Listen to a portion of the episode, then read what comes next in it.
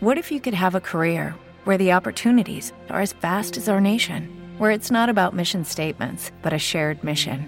At U.S. Customs and Border Protection, we go beyond to protect more than borders from ship to shore, air to ground. Cities to local communities, CBP agents and officers are keeping people safe. Join U.S. Customs and Border Protection and go beyond for something far greater than yourself. Learn more at cbp.gov/careers. Lucas capítulo 21 versículos 1 al 6 de nuestra serie del Evangelio de Lucas verso por verso en Sucat David Guatemala. Venimos ante ti Padre, Padre nuestro, buscando tu rostro, buscando conocimiento de tu palabra, buscando ser sabios, buscando tu sabiduría Señor, que es la que nos permite andar correctamente nuestro día a día. El día de hoy te pedimos que seas tú acompañándonos a lo largo de este estudio, que seas tú librándonos de toda distracción, Señor, que seas tú, Señor, librándonos de todo aquello que pudiera interrumpir este estudio, esta bendición que tú tienes preparado para nosotros. Te pedimos, Padre, que seas tú tocando nuestros corazones. En nombre de Yeshua. Amén y amén. Lucas capítulo 21 Vamos a comenzar leyendo desde el versículo número 1. Dice, levantando los ojos, vio a los ricos que echaban sus ofrendas en el arca de las ofrendas. ¿Y de qué está hablando? ¿Acaso el Señor se encontraba en una iglesia en donde había un arca de las ofrendas?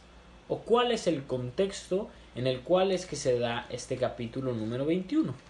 El contexto de este capítulo 21 es lo que vemos al inicio del capítulo número 20, que dice en el versículo 1 que sucedió un día que enseñando Jesús al pueblo en el templo, el Señor se encontraba en el templo.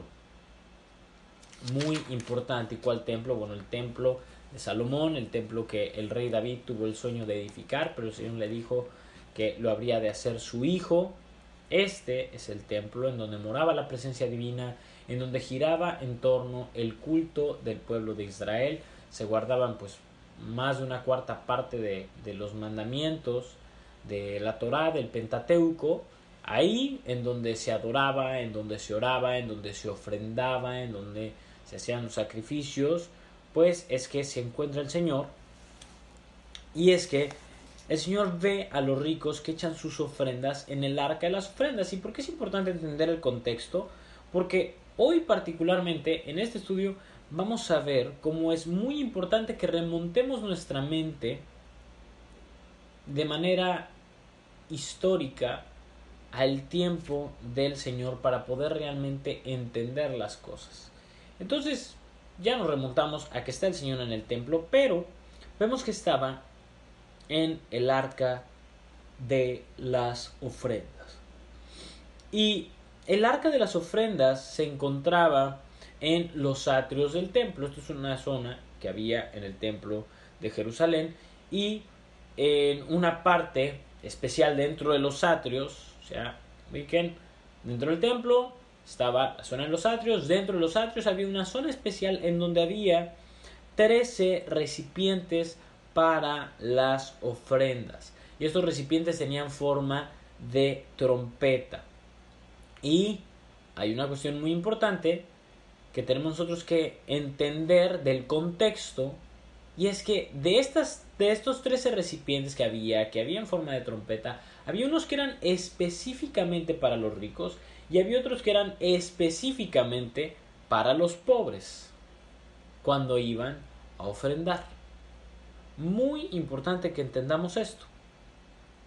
Les repito, dentro del templo de Jerusalén se encontraba la zona de los atrios y dentro de los atrios se encontraba una zona en donde había 13 recipientes especiales para las ofrendas, dentro de, las, de los cuales había unos para ricos y unos para pobres, unos ricos que ofrendaran y pobres que ofrendaran.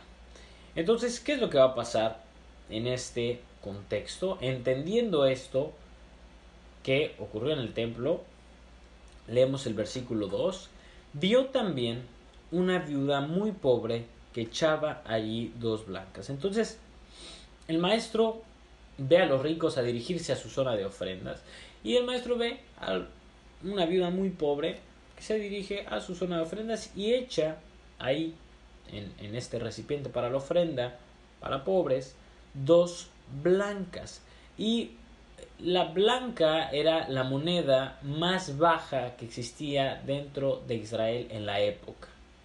De hecho, haciendo cálculos, los comentaristas dicen que una blanca tendría un equivalente a una octava parte de un centavo de dólar. Les repito, en nuestros días una blanca tendría un equivalente a una octava parte de un centavo de dólar. Es decir, ni siquiera un centavo tendría el equivalente la blanca. Era muy, muy, muy poquito. No era, en términos económicos, mucho. Pero para nada mucho. Sin embargo, a pesar de que monetariamente era poco lo que llevaba, era nada, Quizás algo que tú hoy tienes en tu pantalón, hoy tienes en, tu cajón, de esas moneditas chiquitas que, están ahí tiradas en la calle, que te encuentras, que todo el mundo ni las utiliza, esas son las que lleva. Estamos suponiendo. las, las, monedas de más baja numeración en México, por ejemplo, son las de las de 10 centavos. Hasta hace no mucho todavía eran de 5 centavos pero creo que las de 5 ya las removieron. Quizás las sigue de haber habiendo por ahí, pero estas eran las de más baja numeración. Entonces imagínense esas moneditas que particularmente aquí en México a nadie le gustan, que están por ahí tiradas, están así en los fondos de los botes de la ropa sucia, les repito, ahí en los pantalones, tirados en la calle. Es, muy común porque pues, realmente no, vale nada. Bueno, eso que, que no vale nada monetariamente, vamos a ver qué va a pasar. Dice el versículo número 3, y dijo, en verdad os digo que esta viuda pobre echó más que todos. Esta mujer que echó nada. Y, es más, comenten, a ver, mis hermanos que, que son de todas partes de, de, la tierra, ¿cuál es la moneda de menos numeración en su país correspondiente. Ya les decía yo que en México 10 o 5 centavos todavía la podrías encontrar por ahí. ¿Y qué es lo que pasa? El Señor dice, esta vida pobre, estas dos blancas que no son nada, ella echó más que todos. Y, y está diciendo más que los ricos aún. Está generalizando todos. ¿Y quienes estaban ahí? Pues veíamos en el versículo 1 que estaban los ricos. Pero ¿qué será? ¿Qué será? ¿Será que los ricos echaron nada más una blanca?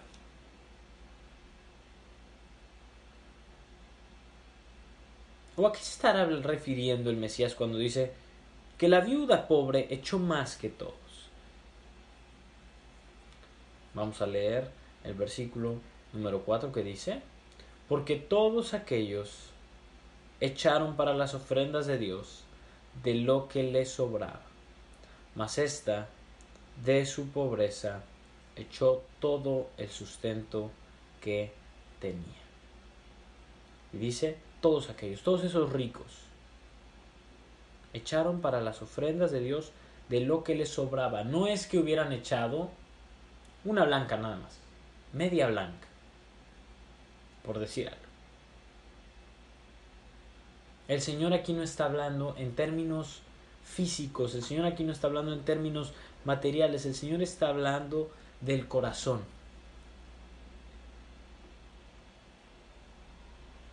Los ricos, ¿qué fue lo que hicieron? Quizás.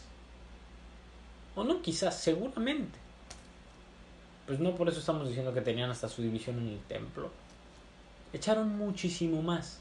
Pero la abismal diferencia es que lo hicieron de sus obras, no de las primicias. ¿Y esto a qué nos recuerda? Vemos un ejemplo de alguien que actuó suya en la escritura y para nada le agradó al Señor. Caín y Abel. El darle las obras al Señor no es correcto. En cambio, cuando tú le das las primicias al Padre, le agrada tu ofrenda. Y no solamente le agrada tu ofrenda, en términos monetarios espirituales, das más. A pesar de que sea menos. ¿Por qué? Porque por otro lado vemos que la viuda de su pobreza echó todo el sustento que tenía. Da absolutamente todo. Y hay por ahí una frase a la que quiero hacer mención para que aterricemos este versículo número 4 y es ahí una frase, va a ser muy coloquial lo que les voy a decir, pero se suele decir cuando pues resulta que están comprometidos, vamos a decirle, no, son novios, un hombre y una mujer, y la mujer se va con otro y deja con el que estaba, porque quizás el otro le daba más, porque quizás el otro tenía pues, mayor posición económica. Conocemos que no es un caso raro, que esto se suele dar. Entonces, se suele decir como a manera, em, no de desprecio, pero de, hacerle saber a la persona. Decirle, bueno, el otro, quizás aquí coloquialmente en México te, te dicen, quizás te dio tres tacos. Pero yo te di uno y era todo lo que tenía. Entonces, es ahí una frase coloquial que se suele utilizar, que en esencia significa lo mismo, ¿no? O sea, vale más que yo te di mi taco, que era todo lo que yo tenía, y el otro te dio tres tacos, pero pues tenía muchísimo más, pues vale más que yo te di mi taco al otro que quizás te habrá dado más, pero no era todo lo que tenía, ¿no? O sea, no, no, no eres tan importante para él. Entonces, bueno, espero que bajo este ejemplo coloquial Recuerden esto que estamos leyendo aquí.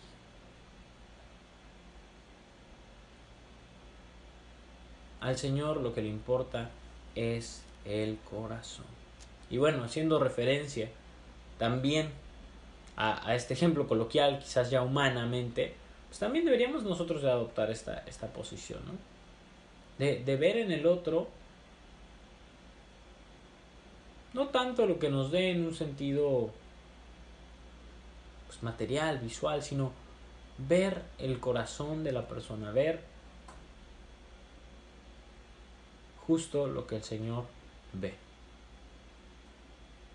Y es ese todo, y es aprender a valorarlo, ¿no? Ya ahorita que, que puse este ejemplo eh, de pareja y demás, bueno, pues aprende a valorar. Quizás tú no tienes todos los lujos del mundo, Quizás tu hombre no, no puede darte absolutamente todo. Pero sabes qué? Estoy seguro, si es un varón de Dios, está dando todo lo que puede. Valóralo, aprecialo. En términos económicos, en términos de tiempo. Y bueno, esto es ahí nada más una lección ya de por medio para afianzarlo. Pero volvemos al punto y es que el Señor quiere todo de nosotros. El Señor no quiere lo que nos sobra. Y esto no solamente se resume a lo que estamos viendo aquí quizás de dinero. Se resume también nuestro tiempo. Se resume también de nuestro esfuerzo. Se resume también de nuestro corazón. Y es muy interesante cómo esto se amplía mucho más cuando leemos la palabra en griego sustento. que aparece? De su pobreza echó todo el sustento. La palabra para sustento en griego es la palabra bios, que es vida. Echó toda su vida, o sea, todo lo que le iba a permitir vivir, alimentarse, subsistir, dio su vida al Señor. Y aquí es donde esta enseñanza cobra gran profundidad en tu vida. Y es que el Señor quiere tu vida entera. No quiere las obras. No quiere solo tus espacios libres. No quiere tus tiempos muertos. El Señor quiere absolutamente toda tu vida. Quiere todo de ti. Quiere todo tu corazón. quiere toda tu mente, quiere todo tu esfuerzo, quiere todo tu tiempo. Y hoy el Señor te hace este llamado a que dejes de darle a Él las obras. Día a día nos encontramos acudiendo a Dios cuando estamos en necesidad. Día a día nos encontramos acudiendo a Dios cuando en medio de un espacio en nuestra agenda ya no tenemos nada más que hacer. Es que entonces abrimos la Biblia y nos ponemos a leer, nos ponemos a estudiar. Es que entonces nos arrodillamos y nos ponemos a orar. Le oras a tu padre después de haber hablado con tu madre, después de haber hablado con tus hermanos, con tus hijos, con tu esposa, con tu esposa, después de haber hablado con los amigos. Ya una vez que hablaste con fulano y con sultano y merengano, ya una vez que hiciste, deshiciste, por aquí, por allá, es que dices, bueno, pues ahora sí voy a orar. Pues ahora sí voy a leer la palabra. ¿Y sabes qué es lo que pasa? Que vivimos una fe, supuestamente vivimos una fe. Completamente inestable. ¿Sabes por qué? Porque llamadas de fulano, de merengano, siempre va a haber. Reuniones siempre va a haber. Cosas que hacer siempre las va a haber. Aquí estamos hablando de prioridades. Si tú sigues poniendo a Dios en segundo plano, tarde o temprano va a llegar un momento en donde Dios va a pasar a tercer plano, a cuarto plano, a quinto plano y de repente va a desaparecer de tu vida. Dios tiene que ser esa prioridad en ti, tiene que ser la primera persona a la que le hables por la mañana, tiene que ser la primera persona a la que le busques, tiene que ser la persona, el ser en el que esté encomendado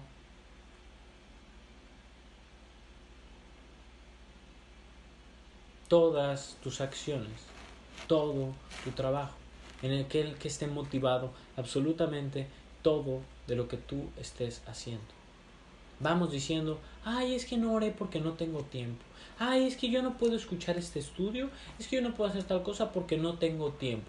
No, es evidente que no tienes tiempo. Pero no es que no tengas tiempo en tu agenda. Es que no tienes tiempo para Dios. Y este es el problema. Porque tiempo tienes, les repito, para estar hablando con tus amigos, tiempo tienes para estar saliendo de aquí a allá, tiempo tienes para estar trabajando, tiempo tienes para estar haciendo algún ejercicio, tiempo tienes. El problema es que no tienes tiempo para Dios.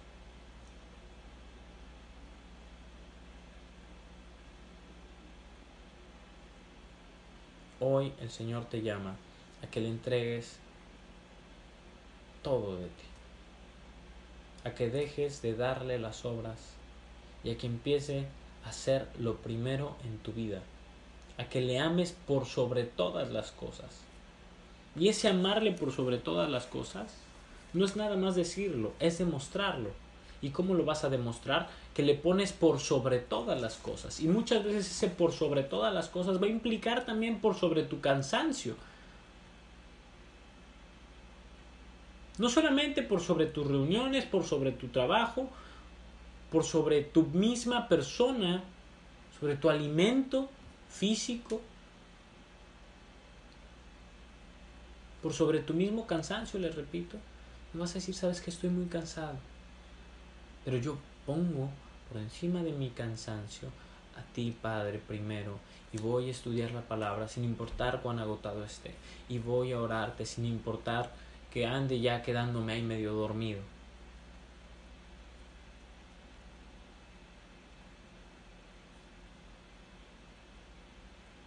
El Señor quiere todo de ti. Entrégale hoy a tu Señor todo. Dile, Señor, aquí está mi agenda. Señor, aquí está mi año. Señor, aquí están mis sueños. Hoy voy a ser como esta viuda, quien te va a entregar todo. te va a entregar su vida entera y va a dejar de ponerte en segundo lugar. Esto, familia, es idolatría. La idolatría no solamente consta del postrarse ante una estatua, del rezarle a los santos o a los que se les pueda ocurrir. La idolatría también implica todo aquello que pones por encima de Dios. Y déjame decirte que si estás haciendo alguna de las cosas que antes mencionábamos, poniendo a Dios por encima, no, no poniendo a Dios por encima de ello, estás cometiendo idolatría. Si no buscas a Dios por tu trabajo, estás cometiendo idolatría a tu trabajo. Si no buscas a Dios por tus planes, estás cometiendo idolatría por ti, porque tú te estás poniendo por encima de Él. Si no buscas a Dios por encima de tus amigos, de tus familiares, estás cometiendo idolatría para con tus amigos, para con tus familiares, porque no le estás poniendo por encima a Él, de ello.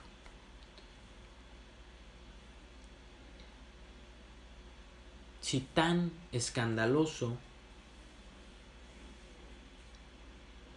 es la idolatría como decimos que es, porque salimos de postrarnos ante las estatuas y decimos, wow, ¿cómo es posible? Dios me libre y guarde de yo en algún momento hacer algo así nuevamente, la idolatría, ¿no? Gracias a Dios yo salí de ese pecado. Y es de esos pecados que solemos condenar todavía más intenso, pero son de esos pecados que menos nos damos cuenta que cometemos diariamente con nuestra persona, con familiares, con amigos, con trabajos, deportes, con salidas.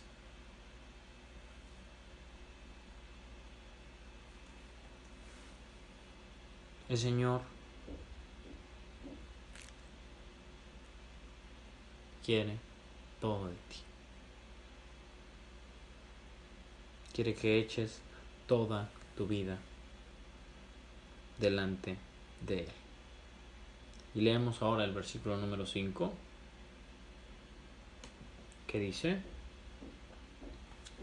y a unos que hablaban de que el templo estaba adornado de hermosas piedras y ofrendas votivas, dijo, en cuanto a estas cosas que veis, días vendrán en que no quedará piedra sobre piedra que no sea destruida.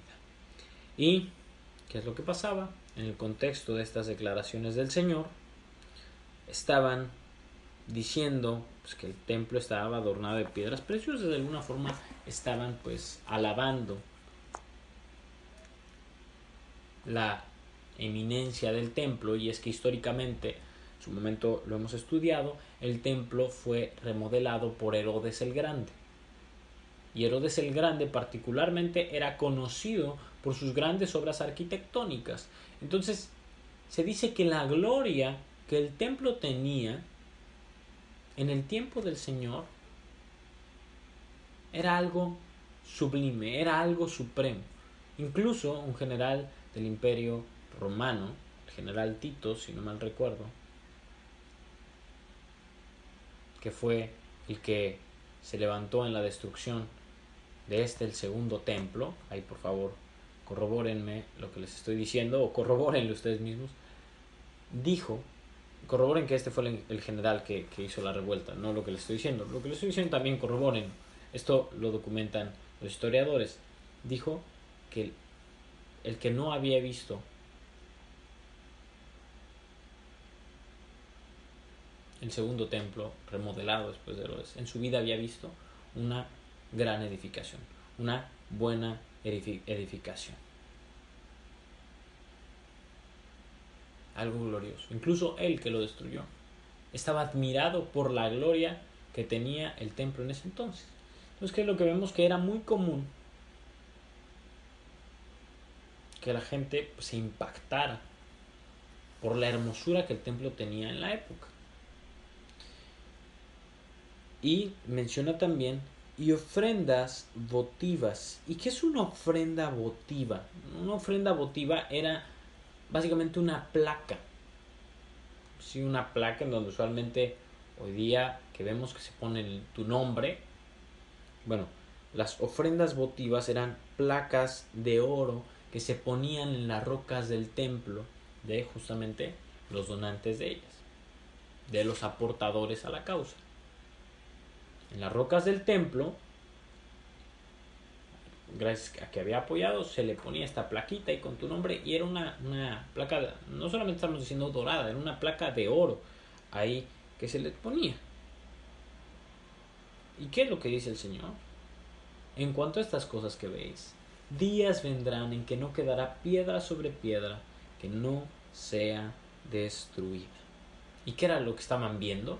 Estaban viendo esas plaquitas, estaban viendo también la prominencia del templo, pero particularmente vemos que al final se mencionan las ofrendas votivas, algo para nada extraño cuando hablamos de aportaciones a países, por ejemplo, o, de empresas a los países. Ahora con esto del COVID hemos visto nosotros mucho que llegan y dicen con sus grandes cheques, y son unos cheques así del tamaño, sepa Dios de qué, con el gran logo ahí en el cheque de la empresa, y dice, donativo de empresa ta ta ta a el Ministerio de Salud. ¿Para qué? Para tal cosa del COVID. Y por lo general vemos que existe este tipo de cosas. En las escuelas, cuando hay fundadores de ellas, hay gente que ha aportado, demás, se ponen estas placas. Dentro del catolicismo existe esto también, dentro del judaísmo existe esto también, que se ponen estas plaquitas a los que aportaron. Este espíritu sigue existiendo en nuestros días. ¿Y el Señor qué dice? De esos que dieron porque su plaquita esté ahí, ahí nada más puesta, van a haber días en que no va a quedar piedra sobre piedra, que no sea destruida. Van a ser destruidas todas esas plaquitas que fueron para sus aplausos, que fueron para su gloria. Y de hecho, cuando el templo es destruido, fue destruido, incendiado. Por lo tanto, ¿qué ocurrió con el oro? ¿Qué sucede cuando el oro se incendia? Se funde.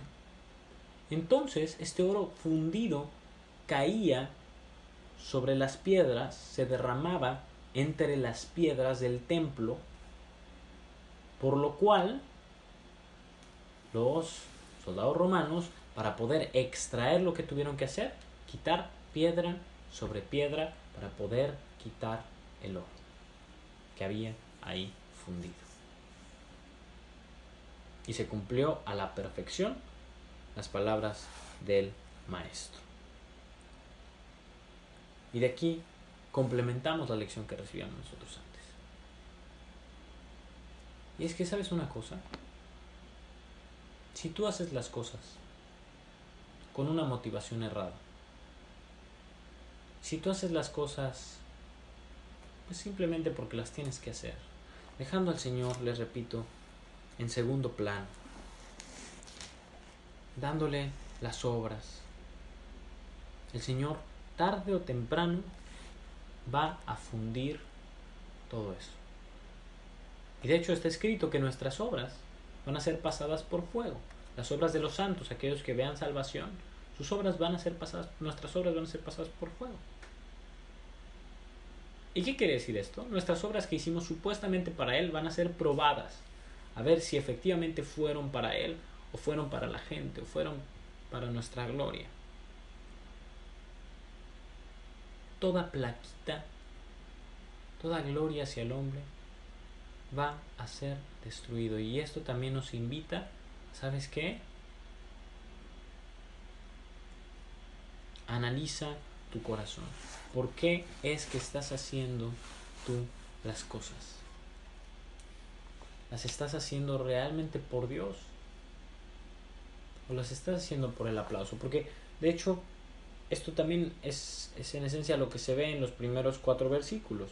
Si nosotros complementamos esto con lo que se ve en el Evangelio de Marcos, el Señor lo que reprende es que querían el aplauso. Y esto es algo que pasaba. Al haber esta diferencia en el lugar en donde iban a echar la ofrenda el rico y el pobre, pues entonces todo el mundo decía, ah, mira, pues ese que está dando, le está dando más a Dios y venía el aplauso. Y de hecho, el, el Señor menciona que hacen sonar trompeta en algún momento. Por lo tanto, muchos comentaristas dicen que incluso hacían todavía una gran bulla. O sea, imagínense, ya daban ahí la ofrenda, ya todo el mundo sabía que estaban dando una gran aportación porque iban a la ofrenda de los ricos. Y no conforme, sonaban trompetas, hacían un gran escándalo. ¿Qué demuestra? Que realmente lo estás haciendo por los demás.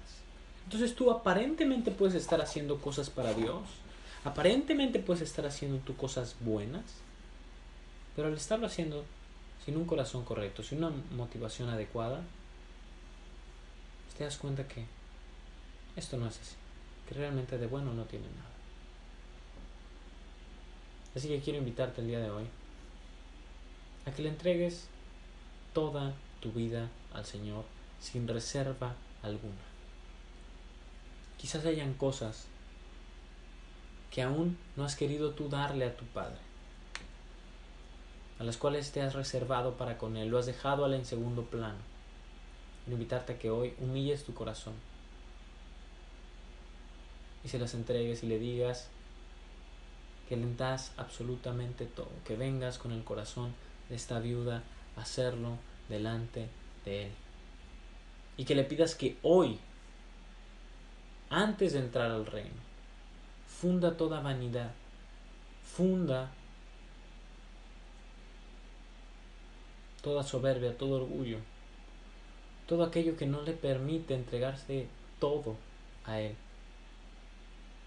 y que lo destruya, que no quede en ti absolutamente nada de eso, que te impida rendirle culto, obediencia, adoración. Señor, venimos ante ti reconociendo que de ninguna forma nos hemos comportado como esta viuda, Señor, sino todo lo contrario. Hemos actuado tantas veces por el aplauso, hemos actuado tantas veces, Señor, poniéndote en segundo lugar en tantas cosas, en tantas cosas en nuestra vida, que hoy no nos queda más que pedirte misericordia. Te pedimos, Padre, que tengas misericordia de nosotros. Hoy te pedimos esto y hoy te entregamos todo de nosotros, toda nuestra mente, todo nuestro corazón, todas nuestras fuerzas, todo nuestro tiempo, lo consagramos a ti. Lo ponemos en tus manos, Señor, y te pedimos que todo lo que hagamos sea para tu honra, para tu gloria. Líbranos, Señor, de caer en esta idolatría hacia nosotros, hacia el mundo, hacia todas estas cosas, Señor. que solo nos distancian de ti. Sé tú la cabeza en nuestra vida, sé tú el fundamento, sé tú el principio y el fin en nuestros corazones y en nuestras mentes. Las entregamos a ti, Señor, y te pedimos que ante todo hagas tu perfecta voluntad. En el nombre de Yeshua. Amén y amén. Lucky Land Casino asking people what's the weirdest place you've gotten lucky? Lucky? In line at the deli, I guess? Aha, in my dentist's office. More than once, actually. Do I have to say? Yes, you do. In the car before my kids' PTA meeting. Really? Yes. Excuse me, what's the weirdest place you've gotten lucky? I never win and tell. Well, there you have it. You can get lucky anywhere playing at LuckyLandSlots.com. Play for free right now. Are you feeling lucky? No purchase necessary. Void where prohibited by law. 18 plus. Terms and conditions apply. See website for details. O'Reilly Auto Parts puede ayudarte a encontrar un taller mecánico cerca de ti. Para más información, llama a tu tienda O'Reilly Auto Parts o visita oreillyauto.com.